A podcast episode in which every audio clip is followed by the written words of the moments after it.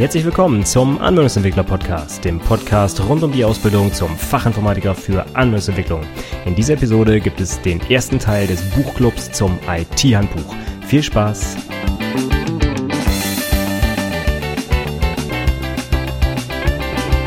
Hallo und herzlich willkommen zur 53. Episode des Anwendungsentwickler Podcasts. Mein Name ist Stefan Macke und heute fange ich mit der besonderen Reihe meiner Podcast-Episoden an und zwar mit dem Buchclub rund um das Handbuch für Fachinformatiker von Sascha Kersken. Ich hatte schon vor einigen Wochen angekündigt und heute geht's jetzt los. Ich habe letzte Woche mit meinen Azubis über die ersten zwei Kapitel des Buchs gesprochen. Wir haben uns mal so ein bisschen drüber ausgetauscht, was ich gut fand, was die beiden gut fanden und was auch ihre Fragen waren vor allem und auch auch, was davon überhaupt prüfungsrelevant ist. Denn nicht alles, was in diesen ja, über 1000 Seiten steht, ist vielleicht unbedingt so spannend für die Prüfung. Ich sage nicht, dass das alles nicht interessant ist, auf keinen Fall. Ich würde das komplett von vor bis hinten lesen, weil da wirklich super viele spannende Sachen drinstehen. Aber es ist halt nicht alles für die Prüfung relevant. Und da äh, schaue ich mal mit meinem Blick so ein bisschen drauf und sag mal, was ich so aus den bisherigen Prüfungen mitbekommen habe, was man von diesem Inhalt da gebrauchen kann und was eher nicht. Ja, leider wollten meine beiden Azubis dann doch nicht hier im Podcast zu hören sein. Ich durfte kein Mikro daneben stellen, als wir uns unterhalten haben. Aber damit du auch ein bisschen was von unserem Gespräch hast, habe ich mir natürlich Notizen gemacht und ich gehe mal die Sachen durch, die sie auch gefragt haben und wo sie auch gesagt haben, was sie äh, ja von dem Buch halten und wo vielleicht Sachen schwer zu verstehen waren und so weiter. Also ich hoffe, das Wichtigste konnte ich mir merken bzw. aufschreiben und das gehen wir dann heute auch mal durch. Wir haben uns also die ersten beiden Kapitel angeschaut. Das ist zunächst einmal Kapitel 1, die Einführung und das Kapitel 2, mathematische und technische Grundlagen. Und ich habe die Folge jetzt genauso aufgebaut. Ich fange einfach von vorne an und gehe bis nach hinten durch und sage kurz was zu den einzelnen Unterkapiteln, die wir uns dann da angeschaut haben. Fangen wir vielleicht ganz vorne an. Es geht halt los, auch im Buch, mit so einer kleinen Übersicht über die IT-Berufe, die es so gibt in Deutschland und die verschiedenen Studienrichtungen, die man in der Informatik so belegen kann. Und ich finde das insgesamt auch einen schönen Überblick. Ich glaube, jeder Informatiker sollte mal wissen, was es links und rechts von seinem eigenen Studiengang oder seine eigene Ausbildung noch gibt und gerade auch im Bereich der IT-Berufe, wo wir fünf verschiedene hier haben, die sich aber ja einen großen Teil der Prüfung auch teilen, ist es durchaus wichtig zu wissen, was denn so die anderen Berufe machen. Denn es kann halt aus jedem dieser Berufszweige was zum Beispiel in ganzheitlich zwei in der schriftlichen Prüfung drankommen. Von daher sollte man sich also jetzt nicht auf einmal wundern, wenn man als Anwendungsentwickler in GH2 mal was zur strukturierten Verkabelung erzählen muss. Denn das ist Grundwissen, was für alle ITler gleich ist. Und ich finde es gut, dass es hier mit so einem Einstieg und so einem Überblick über die verschiedenen Berufszweige Beiträge, die es so gibt, losgeht und dass man auch mal so ein bisschen erklärt bekommt, wofür die eigentlich so da sind. Also, ich fasse das immer ganz einfach zusammen. Ich will jetzt niemandem Unrecht tun, aber so, um das locker einfach zu erklären, sage ich immer, die beiden Fachinformatiker, da gibt es natürlich den Anwendungsentwickler, das ist der Programmierer im Prinzip, der also dem Computer beibringt, was er machen soll. Die Systemintegratoren, das sind dann eher so die Admins, die sich also um die Software kümmern, Sachen installieren, konfigurieren und so weiter. Dann gibt es noch den IT-System-Elektroniker. Das ist dann der, der sich eher um die Hardware kümmert. Das heißt Telefone verkabeln und Netzwerk aufbauen und so weiter. Und der darf auch, er hat ja auch Elektroniker im Namen, auch mal eine Steckdose anschließen tatsächlich. Ne? Das dürfen die anderen Berufe dann wohl eher nicht. Und dann haben wir noch den Informatik-Kaufmann und den IT-System-Kaufmann. Und die beiden grenze ich persönlich immer so ein bisschen so ab. Der Informatik-Kaufmann ist eher für den Einkauf zuständig. Das heißt, er kümmert sich zum Beispiel um die Hardware-Ausstattung in einem neuen Schulungsraum und vergleicht dann Angebote und äh, sucht sich den billigsten Lieferanten raus und so weiter. Und der IT-Systemkaufmann, das ist der, der zum Beispiel in einem Elektronikladen die Kunden berät und da Sachen verkauft. So kann man das so grob voneinander abgrenzen. Wenn du jetzt zum Beispiel einen dieser Berufe ausübst und was ganz anderes machst, dann kann das natürlich sein. Ich habe auch Kollegen, die Anwendungsentwickler gelernt haben und inzwischen in der Administration tätig sind. Das ist völlig in Ordnung. Aber so grob die Einteilung, sage ich mal, ich glaube, die passt schon. Wenn du andere Erfahrungen gemacht hast, dann lass es mich gern wissen. Schreib einen Kommentar zur Episode. Ich glaube, dass die Einteilung so grob erstmal in Ordnung ist. Der Ablauf der IHK-Abschlussprüfung ist im Buch auch kurz erwähnt. Dazu habe ich allerdings schon mal eine gesamte Podcast-Episode gemacht. Die ist in den Show Notes verlinkt. Also da will ich jetzt nicht wieder im Detail drauf eingehen. Da habe ich, glaube ich, alles schon zugesagt, was man sagen kann. Grundsätzlich finde ich diesen Überblick über die Studienrichtung und IT-Berufe sehr interessant und sehr gut. Ich denke, jeder Azubi sollte das kennen. Man sollte allerdings in der Prüfung ja nicht mit irgendwelchen Fragen dazu rechnen. Das ist halt eher kein Fachwissen, das ist halt so ein bisschen ja Allgemeinwissen rund um den eigenen Beruf. Dann kommen wir zum nächsten Kapitel. Das ist die Geschichte der Computer. Das war für mich persönlich wieder eine sehr spannende Zeitreise, muss ich sagen. Gerade als ich noch wieder was über den C64 gelesen habe. Das war nämlich auch mein erster Computer, mit dem ich in Anführungszeichen gearbeitet habe. Hauptsächlich gespielt natürlich, aber da war ich auch noch ein bisschen jünger. Ähm, fand ich super interessant, wie sich das auch entwickelt hat und die Röhrenrechner und so weiter, auch mit Abbildung. Also fand ich wirklich klasse. Ist für die Prüfung eigentlich komplett irrelevant. Das äh, muss ich ganz konkret sagen. Also man wird in der Prüfung nie gefragt werden, äh, wann der Röhrenrechner erfunden wurde oder sowas. Ne? Das ist super, wenn man das weiß. Das finde ich einfach so ein bisschen die, die Historie unseres Berufsfeldes. Das sollte eigentlich jeder Informatiker kennen oder wenigstens mal gehört haben. Denn sonst können wir uns auch nicht weiterentwickeln, wenn wir nicht wissen, woher wir eigentlich kommen. Ja? Ihr oder du kennst vielleicht das äh, Sprichwort, der, der die Vergangenheit nicht kennt, ist dazu verdammt, sie zu wiederholen. Und das gilt auch für die Computer. Wenn wir jetzt heute auch sehen, die Programmiersprachen, die entwickeln sich in dem Sinne eigentlich gar nicht weiter, sondern es kommen alte Sachen, zum Beispiel aus der funktionalen Programmierung aus den 50er Jahren, wieder hoch. Ja, das gab es alles schon mal. Und ähm, ich denke, das gibt es noch in vielen anderen Bereichen. Von daher finde ich es immer sehr gut, wenn man auch ein bisschen was über die Historie weiß. Für die konkrete Prüfung ist das Wissen allerdings, glaube ich, nicht ganz so wichtig. Dann gehen wir lieber direkt zum nächsten Punkt. Das ist nämlich dann die Entwicklung der Programmiersprachen. Da geht der Autor also wirklich mal alle wichtigen, in Anführungszeichen, Programmiersprachen durch, von Maschinencode über Assembler bis C und Fortran und C Sharp und Java und so weiter. Da zeigt er also wirklich auch historisch auf, wie die so ein bisschen gewachsen sind und wer wo drauf basiert. Das finde ich also sehr gut äh, beschrieben und finde ich auch eine, eine, wichtige Information, die man auch als Informatiker drauf haben sollte, wo das denn alles so herkommt. Das ist immerhin unser tägliches Arbeitswerkzeug, ne, die Programmiersprache. Und da sollte man vielleicht schon mal wissen, wo das herkommt. Allerdings ist auch hier wieder die Prüfungsrelevanz, sage ich mal, eher von untergeordneter Bedeutung. Also man wird, glaube ich, kaum in der Prüfung mal gefragt, wann zum Beispiel C++ erfunden wurde oder wer das erfunden hat. Ja, das ist auf jeden Fall sinnvoll, wenn man das weiß, denn ja, ich sag mal so, wenn man irgendwie Architektur studiert oder so, dann wird man sich auch erstmal mit den alten Meistern auseinandersetzen ne? und gucken, wer berühmte Bauwerke gebaut hat. Und ich denke, in der Programmierung ist das das Gleiche. Da gucke ich mir auch erstmal die alten Programmiersprachen an, wie die sich entwickelt haben, was so die Eigenschaften sind, was man daraus gelernt hat und so weiter. Also ich finde das sehr, sehr spannend. Ist aber für die Prüfung, wie gesagt, nicht ganz so relevant.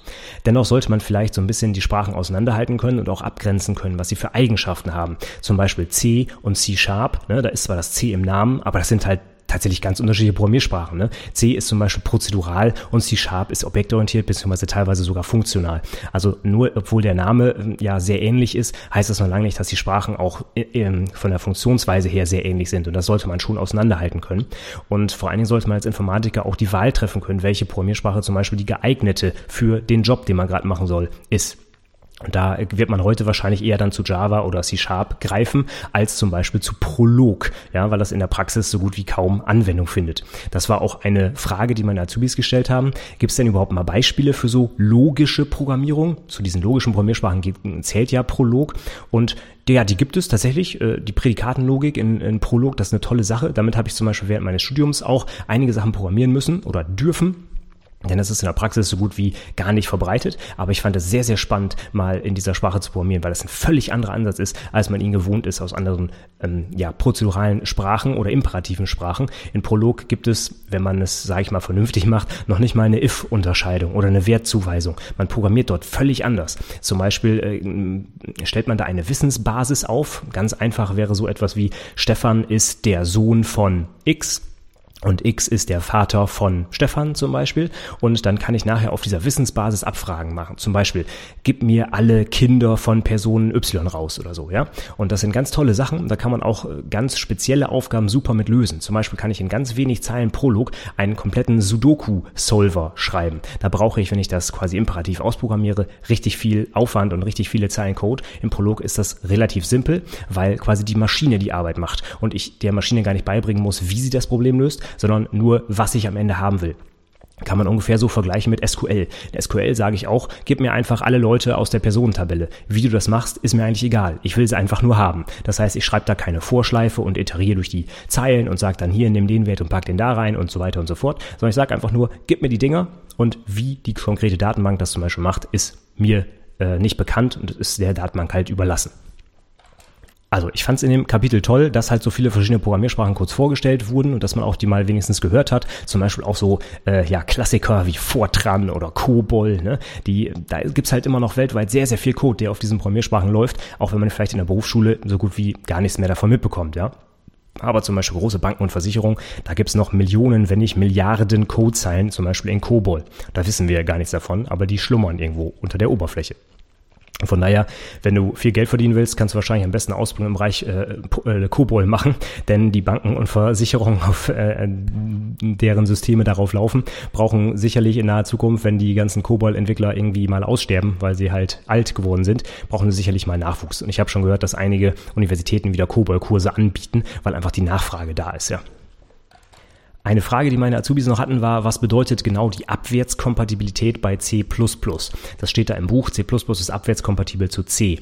Was heißt das? Ja, das heißt im Prinzip, ich kann C-Code nehmen und den in eine C++ Klasse oder wie auch immer reinkopieren und das ist da dann lauffähig. Das heißt, C-Code ist automatisch gültiger C++-Code. Ich kann das quasi wieder verwenden und dann halt nur die Sachen drumherum bauen, die C++ halt quasi dazu liefert, wie zum Beispiel die Objektorientierung und so weiter. Das gibt's in C natürlich nicht. Also ich kann jetzt nicht in dem Sinne abwärtskompatibel arbeiten, dass ich eine Klasse in C++ schreibe und ich benutze sie dann in C. Das geht so rum nicht, aber umgekehrt ist es halt möglich. Nächste Frage, die auch gestellt wurde, ist, äh, wo wird denn überhaupt Smalltalk in der Praxis eingesetzt? Smalltalk ist auch im Buch beschrieben als die erste, sage ich mal, richtige objektorientierte Sprache. Von daher darf man die auch als Prüfling gerne mal kennen. Aber in der Praxis, wo wird sie eingesetzt? Ja, meine kurze Antwort, nirgends. Also ich kenne kein Praxisprojekt, was mit Smalltalk arbeitet. Wenn ich dir jetzt Unrecht tue und du damit den ganzen Tag arbeitest, dann sag mir gerne Bescheid oder schick mir einen Link zu einem coolen Smalltalk-Projekt. Ich äh, würde es gerne mal sehen, ob das irgendwo in der Praxis Anwendung findet. Mir persönlich ist nichts bekannt. Ist ist eine wirklich klasse Sprache, und die ist auch wirklich objektorientierter als so manche andere Sprache, die sich objektorientiert schimpft. Aber ja, der, die hat sich halt in der Praxis nie so richtig durchgesetzt. Da ist es halt eher C-Sharp, Java, ähm, die da, sage ich mal, die Platzhirsche sind. Und obwohl Smalltalk halt die erste Sprache war, ja, hat sie es leider nicht geschafft, irgendwo in der Praxis richtig anzukommen. So, dann kommen wir zum nächsten Teil und das ist die digitale Speicherung und Verarbeitung von Informationen. Da meinten meine beiden Azubis, dass der Unterschied zwischen analog und digital im Buch sehr gut erklärt wird. Ich habe sie dann auch direkt nochmal gefragt, was ist es denn jetzt genau, was ist denn jetzt der Unterschied? Und da kam dann heraus, dass sie sich das vielleicht doch nochmal kurz durchlesen sollten. Aber das haben wir jetzt geklärt. Und die wichtigsten Informationen, die man als Prüfling so haben sollte, ist analog und digital. Was ist der Unterschied? Digital ist im Prinzip, äh, wenn man es mit mathematischen Begriffen erklärt, werden in der digitalen Welt diskrete Werte benutzt und in der analogen Wert, äh, in der analogen Welt werden stetige Werte benutzt. Was heißt das jetzt? In der analogen Welt kann es quasi alle möglichen Werte und Zahlen geben, die in der Natur so vorkommen können. Denken wir zum Beispiel an die Wurzel von zwei. Das ist eine Zahl, die unendlich lang ist aber auch nicht periodisch verläuft und die kann ich zum Beispiel in der digitalen Welt nicht darstellen. In der digitalen Welt kann ich äh, Werte nur mit einem begrenzten, sage ich mal, Wertebereich darstellen und alles, was dann dazwischen liegt, angenommen, ich habe eine Skala von 1 bis 10 und kann nur die Werte 1, 2, 3, 4, 5 und so weiter darstellen. Wenn ich jetzt den Wert 5,5 habe, dann passt der nicht in diese Skala rein, weil der zwischen den Werten liegt. Das heißt, ich habe die Wahl, entweder 5 oder 6 abzuspeichern, aber den genauen Wert 5,5 kann ich nicht abbilden. Und das ist dann ein Problem, weil ich dann einen Werteverlust quasi habe, einen Genauigkeitsverlust. Verlust. Und deswegen kann ich mit der digitalen Welt eigentlich nie die analoge Welt hundertprozentig umsetzen. Ich komme ziemlich gut dran, zum Beispiel bei einer CD-Aufnahme, ja, da halte ich irgendwo ein Mikro hin und dann ist die Auflösung und die Abtastrate so gut bei so einer CD-Qualität, dass es sich schon ziemlich gut nach der realen Welt anhört. Aber hundertprozentig genau geht es nicht, weil halt immer noch irgendwie Frequenzen oder so da sein können, die halt eben mit diesen digitalen Signalen nicht dargestellt werden können. Also der zentrale Unterschied, analog hat quasi einen unendlich großen Wertebereich, wenn man so will, und digital versucht immer die Werte auf einen definierten Zahlenbereich oder Wertebereich abzubilden. Und das funktioniert halt nicht immer hundertprozentig. Und deswegen hat man halt ganz häufig einen, äh, einen, einen äh, Genauigkeits- oder einen Informationsverlust, wenn man Daten digitalisiert. Hier haben wir nochmal einen konkreten Ansatz für die Prüfung. Das muss man tatsächlich auch wissen. Und zwar geht es da um die Sachen, die auch im Buch benannt werden, nämlich zum Beispiel die üblichen Farbtiefen bei JPEG-Bildern oder insgesamt bei digitalen Bildern und auch die Samplingrate und Tiefe von Audioaufnahmen sollte man können. Denn es gibt häufiger mal in der Prüfung solche Aufgaben wie berechnen Sie mal die Speichergröße, die Sie brauchen, um ein JPEG in der und der Auflösung und so weiter abzulegen. Aber dann wird zum Beispiel nicht gesagt, welche Farbtiefe benutzt wird. Denn das muss man als Informatiker wissen, dass zum Beispiel JPEG mit 24-Bit Farbtiefe Tiefe daherkommt. Die Samplingrate und Tiefe, zum Beispiel für Audio-CD-Qualität, sollte man unbedingt auch kennen. Da sollte man also wissen, dass wir 44,1 Kilohertz hier haben und meistens 16 Bit Sampling-Tiefe. Das heißt, in der Prüfung würde dann sowas stehen wie, berechnen Sie die Speicherkapazität, die Sie für, was weiß ich, 5 Minuten Audio in CD-Qualität brauchen. Und CD-Qualität, da muss halt der Azubi dann wissen, ah, damit ist gemeint 44,1 Kilohertz, 16-Bit Auflösung und üblicherweise zwei Tonkanäle, nämlich Stereo. Und dann muss ich halt anhand der Multiplikation dann halt ausrechnen, wie groß die Datei nachher wird. Und das wird dann eben vorausgesetzt. Von daher so gewisse Eigenschaften, was ich auch dazu zählen würde, wäre zum Beispiel so eine grundlegende Übertragungsgeschwindigkeit von ISDN oder DSL, ja, oder meinetwegen auch Bluetooth oder sowas oder CD-ROM zum Beispiel, ja. Wie, wie hoch ist die einfache Geschwindigkeit eines CD-ROM-Laufwerks? Solche Dinge sollte man wissen, damit man solche Mathematikaufgaben, wo diese Informationen eben nicht gegeben werden, denn dann überhaupt lösen kann. Denn sonst muss man sich natürlich irgendwelche Zahlen ausdenken und kommt logischerweise nicht zum richtigen Ergebnis. Dann wurde im Kapitel noch kurz angerissen die Problematik der Zeichensätze. Dazu habe ich aber schon mal einen kompletten Podcast gemacht. Weißt du vielleicht noch Unicode und ASCII und so weiter. Von daher, da kannst du gerne mal reinhören. Da habe ich einen Link in den Shownotes natürlich. Hier wird auch im Buch nur kurz drauf eingegangen, aber es gibt ein gesamtes Kapitel, wie ich da gelesen habe, Kapitel 16, glaube ich, wo das dann nochmal im Detail besprochen wird. Also gehen wir da jetzt hier nicht mehr drauf ein, aber das ist natürlich für die Praxis enorm wichtig. Also meine Zeichencodes, damit muss ich mich schon auseinandersetzen. Nicht nur als Fachinformatiker für Anwendungsentwicklung, sondern auch eigentlich in allen anderen Bereichen sollte man wissen, warum zum Beispiel die Textdatei auf dem Bildschirm nicht vernünftig dargestellt wird, warum alle Umlaute kaputt sind. Ja, das sind so häufige Probleme, damit muss man sich eigentlich auseinandersetzen. Gut, dann kommen wir zum nächsten Kapitel. Das ist die Einführung in die Logik. Das ist natürlich ein zentrales Kapitel für alle Fachinformatiker für Anwendungsentwicklung, ganz klar. Denn das ist ja quasi das äh, ja, Brot und Butter für unsere Programmierung. Ja? Wenn wir eine if-Abfrage bauen, dann müssen wir natürlich wissen, wie die Logik dahinter funktioniert und wie das dann aufgelöst wird und welches Ergebnis dabei rauskommt. Von daher unbedingt lesen das Kapitel und unbedingt durcharbeiten. Es ist wirklich absolut notwendig für die Praxis. Aber für die Prüfung ist es weniger direkt prüfungsrelevant, sondern es ist eher halt so ein Transferwissen. Also ich werde in der Prüfung wohl eher nicht gefragt, wie ich, ähm, keine Ahnung, mathematisch eine, ähm, eine Bullsche Aussage irgendwie aufschreiben kann sondern es geht dann zum Beispiel eher in den Programmieraufgaben darum, die Aufgabe, die gestellt wird, zu lösen. Also zum Beispiel irgendeine, was weiß ich, Prüfziffer zu berechnen. Und wenn man dann halt meine if-Abfrage da braucht, um eine Fallunterscheidung zu machen, muss ich natürlich wissen, wie die funktioniert und wie die Logik dahinter funktioniert. Von daher für mich ein absolut wichtiges Grundlagenkapitel, was man unbedingt gelesen haben sollte und auch verstanden haben sollte, keine Frage. Man wird aber eher weniger nach diesen Sachen direkt abgefragt, sondern man muss es eher anwenden können, das Wissen. Von daher finde ich das auch ganz äh, wichtig und auch ein gutes Kapitel ist also nicht einfach nur zum Auswendig lernen, sondern ich muss es auch wirklich verstanden haben und es dann in die Praxis übertragen. Also von daher das Kapitel am besten zweimal lesen, damit das alles hängen bleibt.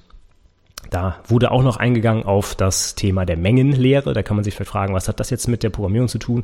Interessiert uns doch eigentlich nicht. Die Logik kann ich ja noch nachvollziehen, aber was haben wir mit der Mengenlehre zu tun? Naja, ganz einfach. SQL ist nichts anderes als Mengenoperationen auf der Datenbank. Ja? Wenn man mit relationalen Datenbanken arbeitet, was du sehr wahrscheinlich machst in deiner Ausbildung oder wenn nicht, wirst du es auf jeden Fall irgendwo in der Berufsschule mal lernen, was relationale Datenbanken sind. Habe ich auch schon mehrere Podcast-Episoden zu gemacht. Aber wie relationale Datenbanken aufgebaut sind, ist eigentlich genau das, was in der Mengenlehre gelehrt wird ja, aus den 60er, 70er Jahren, kam halt die Idee dieser Mengenlehre und man hat das eins zu eins eigentlich in eine Software gegossen und was dabei rauskam, waren die relationalen Datenbanken. Wir haben dort Mengen, die wir miteinander in Beziehung setzen können, wo wir Schnittmengen bilden können, wo wir äh, Vereinigungsmengen bilden können und so weiter. Alle diese Operationen aus der Mathematik, die gibt es auch auf relationalen Datenbanken. Von daher ist SQL nichts anderes als Anwendung der Mengenlehre auf die Praxis. Das wird man wohl auch eher weniger in der Prüfung abgefragt, wie jetzt zum Beispiel das Symbol für die Vereinigungsmenge ist oder so. Ja, das interessiert da niemanden. Aber SQL war eigentlich in jeder der letzten Prüfungen der letzten Jahre dran und meistens immer als dicke große Aufgabe mit 25 Punkten. Von daher, wenn man die Mengenlehre nicht verstanden hat, wird es wahrscheinlich auch schwierig, SQL zu verstehen. Wenn man da also noch so ein bisschen unbedarf ist, würde ich sagen, gerne mal dieses Kapitel nochmal lesen. Gut erklärt. Ist zwar für ein mathematisches Thema auch, ähm, sage ich mal, ein bisschen oberflächlich und nicht allzu tief, aber das brauchen wir auch nicht unbedingt für die Programmierung. Und für SQL-Abfragen müssen wir jetzt nicht bis ins letzte Detail die Mengenlehre verstanden haben, aber die Grundlage und wenn man jetzt zum Beispiel der SQL-Abfrage äh, schreibt und nicht genau weiß, warum jetzt X oder Y da rauskommt, da kann man sich vielleicht mal darauf zurückbesinnen, ja, was passiert da eigentlich im Hintergrund, ja, was ist eigentlich die Basis für diese Operation und dann kann man sich vielleicht einige Sachen, die die Datenbank da macht, auch mal erklären und das wieder herleiten. Das nächste Kapitel ging dann über die Informationsspeicherung im Computer und das ging direkt dann los mit den unterschiedlichen Zahlensystemen, also Dual, Oktal, Hexadezimal, Dezimal und so weiter. Und da war auch eine äh, Frage meiner Azubis, also die kannten die ähm, Zahlensysteme schon und das muss auch jeder Informatiker können, ganz klar, auch für die Prüfung muss man umrechnen können von dem einen in die andere, Zahlensysteme und so weiter, keine Frage. Aber was dann aufkam war, wo werden denn diese Zahlensysteme überhaupt in der Praxis benutzt? Das ist ja immer toll, dass man hin und her rechnen kann, aber wo ist die Praxisrelevanz? Und Und da muss ich ganz klar sagen, zum Beispiel beim Subnetting, was äh, zentraler Prüfungsbestandteil ist, würde ich die Aufgaben immer im Dual, in der Dualschreibweise lösen. Ich würde niemals anfangen, mit Dezimalzahlen versuchen, irgendwelche Subnets zu bilden. Das kann man immer besser machen, wenn man die Zahl vorher in, in ein äh, Dual, in das Dualsystem umwandelt quasi. Ne? Das Oktalsystem begegnet mir täglich, wenn ich meine Linux-Dateirechte mir anschaue auf dem Linux-Server und äh, wenn ich da die Dateirechte setzen will, also lesen, schreiben, ausführen und so weiter, das wird direkt als Oktalzahl eingegeben. Und zuletzt das Hexadezimalsystem begegnet mich mir eigentlich auch ständig, wenn ich zum Beispiel MAC-Adressen angucke, die sind in Hex-Schreibweise oder auch IPv6-Adressen, weil sie einfach so lang sind, werden in Hexadezimal-Schreibweise geschrieben.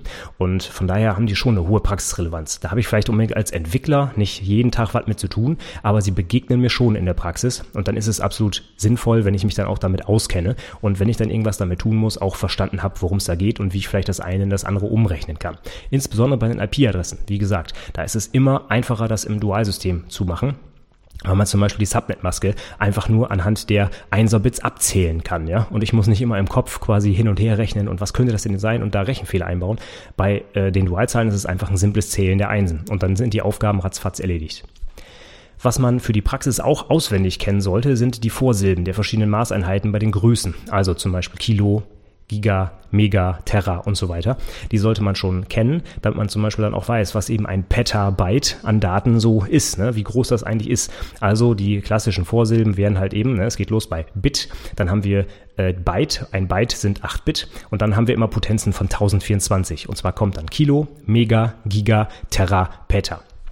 Und was ein bisschen gemein ist, in der Prüfung wird dann häufig nicht mit diesen aus der Physik bekannten Vorsilben gearbeitet, sondern mit diesen IB-Byte. Also zum Beispiel anstatt Kilo haben wir da Kibi oder anstatt Mega haben wir MIBI-Byte. Und diese MIBI-Geschichten, das sind dann eigentlich immer die Potenzen mit 1024 drin. Und die physikalischen Vorsilben, das sind eigentlich die mit 1000. Das heißt, wenn wir von Megabyte sprechen, sprechen wir eigentlich nicht von 1024 mal 1024 Bit äh, oder Byte, Entschuldigung, sondern von 1000 mal 1000 Byte, also von einer Million. Und das macht dann äh, bei den höheren Potenzen schnell einen größeren Unterschied, sage ich mal, ob man mit 1000 oder 1024 rechnet. Also in der Prüfung genau drauf gucken, was ist gefragt. Wird da Kibi geschrieben oder wird da Kilo geschrieben? Die Abkürzung für Kilobyte zum Beispiel ist das KB, also Kilobyte, und Kibi-Byte wäre dann ähm, KIB, also K kleines i B für Kibi. Und da muss man schon genau hinschauen, denn das ist ein wichtiger Unterschied der sich dann auch im Rechenweg natürlich niederschlägt und man kommt vielleicht zum falschen Ergebnis, wenn man die falsche ja, Vorsilbe benutzt hat. Also die sollte man auf jeden Fall auswendig können, diese Maßeinheiten. Die nächste Frage ist dann gleich, da gibt es auch noch so ein paar schöne Zweierpotenzen, die man auch immer wieder braucht und auch die sollte man auswendig können. Und da gibt es auch meiner Meinung nach keine Ausrede, wenn man die nicht auswendig kann. Äh, so ein paar Zweierpotenzen, die man immer drauf haben sollte, sind die von 1 bis 10. Die kann man zur Not auch noch abzählen. Ja? Fängt man an bei 2, 4, 8, 16, 32, 64, 128, 256, 512, 1024. Das würde mir dann schon reichen. Da könnte ich noch an, äh, in wenigen Sekunden anhand der Finger abzählen. Aber dann die nächsthöheren Zweierpotenzen, die auch in der Praxis immer wieder anzutreffen sind, nämlich die 16, 24, 32, 64, 128. Die sollte man einfach auswendig drauf haben, weil man die sich nicht am Finger abzählen kann. Das dauert einfach zu lange. Und mit dem Taschenrechner, den hat man auch nicht immer zur Hand. Von daher, so grob sollte man die im Kopf haben. Zum Beispiel 2 hoch 16, also 16 Bit, wird an ganz vielen Stellen auch im Computer benutzt. Das sind zum Beispiel 65.536. 16 Bit haben wir eben schon gehört, die Auflösung der äh, Sampling-Tiefe bei CD-Qualität, CD ja. Das wären 16-Bit. 24-Bit haben wir auch schon gehört, ist die Farbtiefe bei JPEG-Dateien. Das wären ungefähr 16 Millionen. Also es geht mir jetzt bei diesen zwei Potenzen nicht darum, bis auf die letzte Stelle die Zahl auswendig runterbeten zu können, sondern es geht auch um eine ungefähre Einschätzung. Ist halt schon ein Unterschied, ob ich 65.000 oder 16 Millionen Werte habe. Da ist mir aber egal, ob 16 Millionen 700.000 irgendwas sind. 16 Millionen als grobe Hausnummer würde mir reichen. Das nächste wäre dann bei 32 Bit. Das ist irgendwas mit 4 Milliarden. Kann man sich immer schön merken, weil die IP-Version 4 Adresse hat 32 Bit und wir haben schon über 7 Milliarden Menschen Menschen auf der Welt. Das heißt, man weiß schon, dass es nicht genug IP-Adressen für die Menschen gibt, die auf dieser Erde rumlaufen zurzeit. Die 64-Bit, die kann ich jetzt auch nicht mehr auswendig. Da weiß ich nur, dass es ganz schön viele sind. Und die 128-Bit genauso. 128-Bit sind zum Beispiel die IPv6-Adresse. Und da habe ich mir was Schönes gemerkt. Und zwar sind 128 Bit so viele Kombinationen dass es möglich wäre, jedem Sandkorn im Universum mehrere Millionen IP-Adressen zu geben. Und ich glaube, das würde auf jeden Fall auch bis in die nächste Zukunft ausreichen. Von daher ist es ganz sinnvoll, dass wir irgendwann mal auf IPv6 umstellen. Was man noch dazu nehmen könnte, wäre zum Beispiel äh, wären 48-Bit. 48-Bit lang ist zum Beispiel die MAC-Adresse. Und da kann man sich jetzt ja zum Beispiel dann herleiten, wenn ich weiß 24-Bit, das waren die 16 Millionen, dann ist äh, 48-Bit, also 16 Millionen mal 16 Millionen. Das heißt, ich habe 16 Millionen Hersteller für zum Beispiel Netzwerkkarten, die alle jeweils 16 Millionen Adressen vergeben können. Das ist ganz schön viel, reicht aber für einige Hersteller auch jetzt schon nicht mehr aus, weil man halt ganz viele integrierte Netzwerkcontroller zum Beispiel auch hat und dann produziert vielleicht auch ein Unternehmen mal mehr als 16 Millionen davon.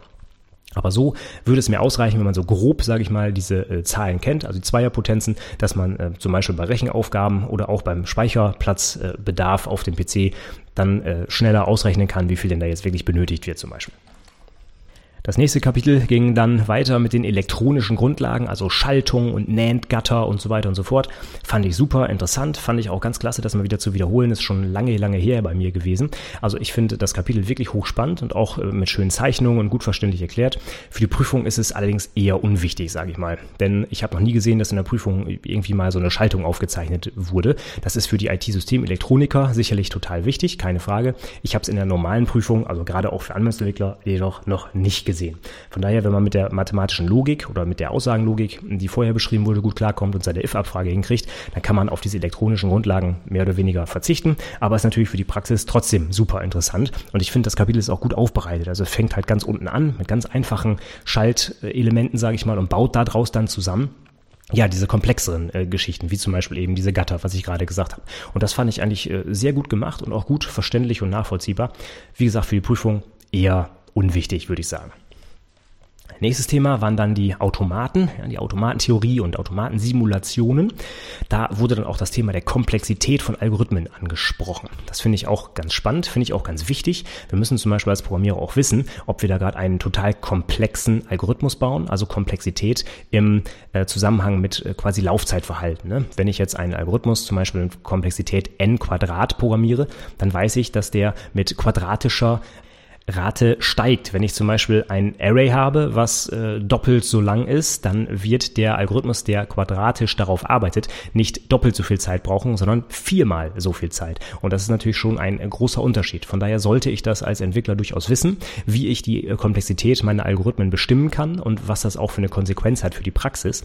Allerdings ist das für die Prüfung sage ich mal, wirklich komplett irrelevant. Also ich habe noch nie gesehen, dass irgendwo gefragt wurde, welche Komplexität hat dieser Algorithmus oder diese Big O-Notation, dass man die irgendwo anwenden musste oder sowas. Ja, Das ist für die Praxis total wichtig. Ich muss zum Beispiel wissen, dass ein Sortieralgorithmus eine bestimmte Komplexität hat und ich halt zum Beispiel im Bubble Sort vielleicht nicht unbedingt ein Array mit einer Milliarde Elemente sortieren sollte, weil das einfach unendlich lange dauert. Dann nehme ich vielleicht lieber einen Quicksort, der eine Komplexität von äh, log n, glaube ich, hat.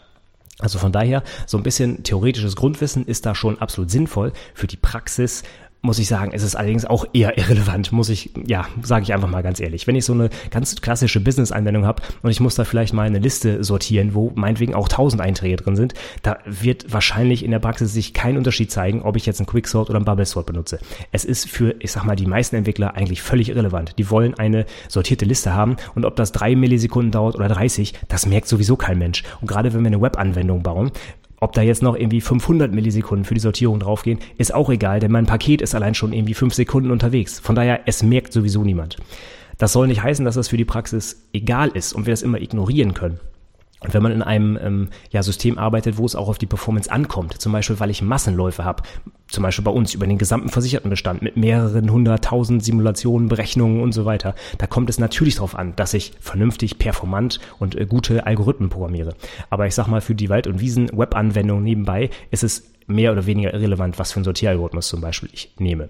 Aber man sollte vielleicht als Entwickler wissen, wenn ich da so eine dreifach geschachtelte Vorschleife habe, dass ich da gerade irgendwie was ziemlich Komplexes gebaut habe und wenn die Liste, die ich da gerade durchgehe, länger wird, dass eine ziemliche äh, Zeit äh, fressen wird, sage ich mal. So, zum Abschluss des Kapitels kam dann noch mal was Schönes, nämlich die Turing-Maschine und noch ein kleiner virtueller Prozessor, der da vorgestellt wurde. Das fand ich auch sehr schön zu lesen. Turing-Maschine sollte auch jeder Informatiker kennen, keine Frage. Wird auch wieder überhaupt kein Thema sein in der Prüfung, aber es ist so ein, ein wichtiges Konstrukt, sage ich mal, was die Informatik auch so stark geprägt hat, das sollte jeder Informatiker mal gehört haben, was das ist und auch beschreiben können, wie sie funktioniert. Genauso ein Prozessor sollte man vielleicht verstehen, wie der funktioniert. Wenn ich schon programmiere und dem Prozessor seine Aufgaben gehe, dann sollte ich vielleicht auch wissen, wie er sie denn ausführt und wie der überhaupt arbeitet, ja. Allerdings ist auch das für die Prüfung wieder mh, hm, irrelevant. Das wird also, glaube ich, nirgendwo mal abgefragt, wie das funktioniert. Höchstens irgendwie hintenrum über irgendwelche Programmieraufgaben. Aber mh, hm, ja, diesbezüglich habe ich jetzt irgendwie noch keine Prüfungsaufgaben gesehen. Von daher endet jetzt das Kapitel mit zwei super spannenden Themen, die ich auch gut aufbereitet fand und schön erklärt und auch so ein bisschen äh, Assembler-Code für den virtuellen Prozessor und so. Also das fand ich richtig äh, spannend und ich glaube auch meine Azubis fanden das nochmal ganz interessant.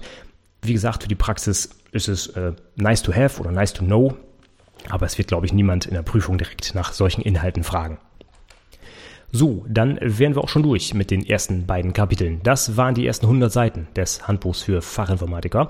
Ich denke, es war ein toller Einstieg. Ich finde die Kapitel super. Als Grundlage sind auch viele Sachen, die wir bei der Programmierung später wieder brauchen, die Logik und so weiter, die Zahlensysteme und auch ein bisschen Historie. Ich finde, das wird viel zu, ja, sehr vernachlässigt. Das wird, glaube ich, auch an der Berufsschule nicht so richtig gelehrt und auch, glaube ich, im Studium nicht, wie sich denn die Informatik überhaupt entwickelt hat. Ja, und ich finde das persönlich ganz spannend, dass man halt eben weiß, äh, ja, in was für einer ähm, Umgebung man eigentlich den ganzen Tag arbeitet und wo die ganzen Denkweisen und Ideen und Maschinen, die wir da haben, alle so herkommen. Von daher finde ich super. Zum Einstieg fand ich ganz toll und konnte man auch flüssig und locker runterlesen. Und meine Azubis haben mir eigentlich auch ein tolles Feedback gegeben, denn der Autor, haben sie gesagt, der erzählt auch sehr persönlich. Man fühlt sich also auch als Leser angesprochen davon. Es ist also nicht irgendwie so theoretische Literatur, wo man irgendwie dreimal nachdenken muss, wenn man so einen Satz liest, sondern es ist locker runtergeschrieben, also genau für die Zielgruppe eigentlich passend. Für Azubis und Studierende, sage ich mal, passt das eigentlich sehr gut. Da haben sie mir das Feedback gegeben, dass man das Buch wirklich gut lesen kann. Und ich hoffe, dass die restlichen tausend Seiten noch so bleiben bleiben, denn äh, da ist ja noch einiges an Inhalt, was wir uns reinziehen müssen. Und das wäre halt blöd, wenn das äh, immer so theoretisch und trocken beschrieben ist. Aber bislang wirklich toll geschrieben und hat den beiden auch gut gefallen kleiner Wermutstropfen, so in Kapitel 2, fehlte vielleicht so ein kleiner roter Faden. Das heißt, wie hängen die Sachen zusammen? Wie baut das aufeinander auf? Das wurde vielleicht an der einen Stelle nicht ganz so deutlich. Und die Komplexität, was wir gerade besprochen haben, die Komplexität der Algorithmen und die elektrischen Schaltungen, die waren durchaus für den einen oder anderen ein bisschen schwieriger zu verstehen. Gerade wenn man vielleicht so auch zu Beginn der Ausbildung ist und nicht so ganz genau weiß, was dahinter steckt, war das äh, doch etwas, hm, ja, etwas äh, härterer Stoff, sage ich mal. Ja. War jetzt noch nicht super schwierig, dass man es überhaupt nicht nachvollziehen konnte, aber im Vergleich zu den anderen Inhalten wurden jetzt halt die beiden Sachen genannt, die halt eher ein bisschen schwieriger waren.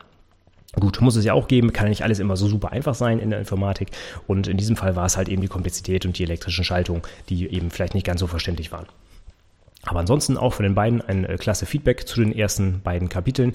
Und ähm, ja, ich würde mich freuen, wenn du auch weiter mitmachst bei unserem Buchclub. Wir machen auf jeden Fall jetzt weiter. Der nächste Buchclub wird stattfinden am 4.4.2016. Bis dahin lesen wir die Kapitel 3 und 4. Da geht es einmal um die Hardware und einmal um Netzwerkgrundlagen. Ist ein bisschen länger als die ersten beiden Kapitel. Ich glaube, das sind so um die 170 Seiten. Aber bis in, wann ist das jetzt? In drei, vier Wochen ungefähr. Bis dahin wollen wir die durchhaben und dann bespreche ich die wieder mit meinen beiden Azubis und die, ja, die, das Feedback und die äh, Anregung von mir dazu, die gibt's dann am 4.4. im Podcast. Wenn du mir bis eine Woche vorher noch eine Mail schreibst mit Fragen, die du vielleicht zu den Inhalten hast, dann gehen wir da gerne auch drauf ein bei der Besprechung. Also von daher schick mir einfach eine Mail. Mail at anwendungsentwicklerpodcast.de oder du schreibst vielleicht einen Kommentar zu dieser Episode. Dann sehe ich es natürlich auch einfach in den Show Notes. Die Show Notes wie immer zu finden unter anwendungsentwicklerpodcast.de slash 53 für die 53. Episode, die das hier heute war. Und wenn du eh auf der Website gerade unterwegs bist, dann schau doch mal in den Blog. Da habe ich letzte Woche zwei nette Sachen veröffentlicht. Und zwar einmal eine tolle Broschüre zum Thema Scrum, eine kostenfreie Broschüre aus dem D-Punkt Verlag, die alles enthält, was man zu Scrum wissen muss. Alle Artefakte, Meetings, Namen und so weiter. Also eine ganz klasse Sache. Und außerdem habe ich noch ein bisschen was geschrieben zum Thema Animationen in Projektpräsentationen. Da wird nämlich häufig darauf verzichtet, weil viele Prüflinge wohl gesagt bekommen, dass Animationen verboten sind und das ist ja Spielerei und das darf man nicht und so weiter. Und ich bin da eigentlich komplett anderer Meinung. Animationen sind sehr hilfreich in der Projektpräsentation und sie können gut das Gesagte unterstützen. Von daher, wenn du dich dafür interessierst, schau doch mal in den Blog. Nächste Woche geht's weiter mit einem spannenden Thema. Dann machen wir mal wieder eine Lernzielkontrolle. Dieses Mal passend zum aktuellen Thema, was ich auch mit meinen Azubis mache, nämlich Java EE, e. die Enterprise Edition, Version 7 von Java, wird nächste Woche der Inhalt dieses Podcasts sein. Ich hoffe, es interessiert dich auch ein bisschen und du hörst nächste Woche wieder rein. Bis dahin sage ich erstmal vielen, vielen Dank für die Aufmerksamkeit und bis zum nächsten Mal. Tschüss.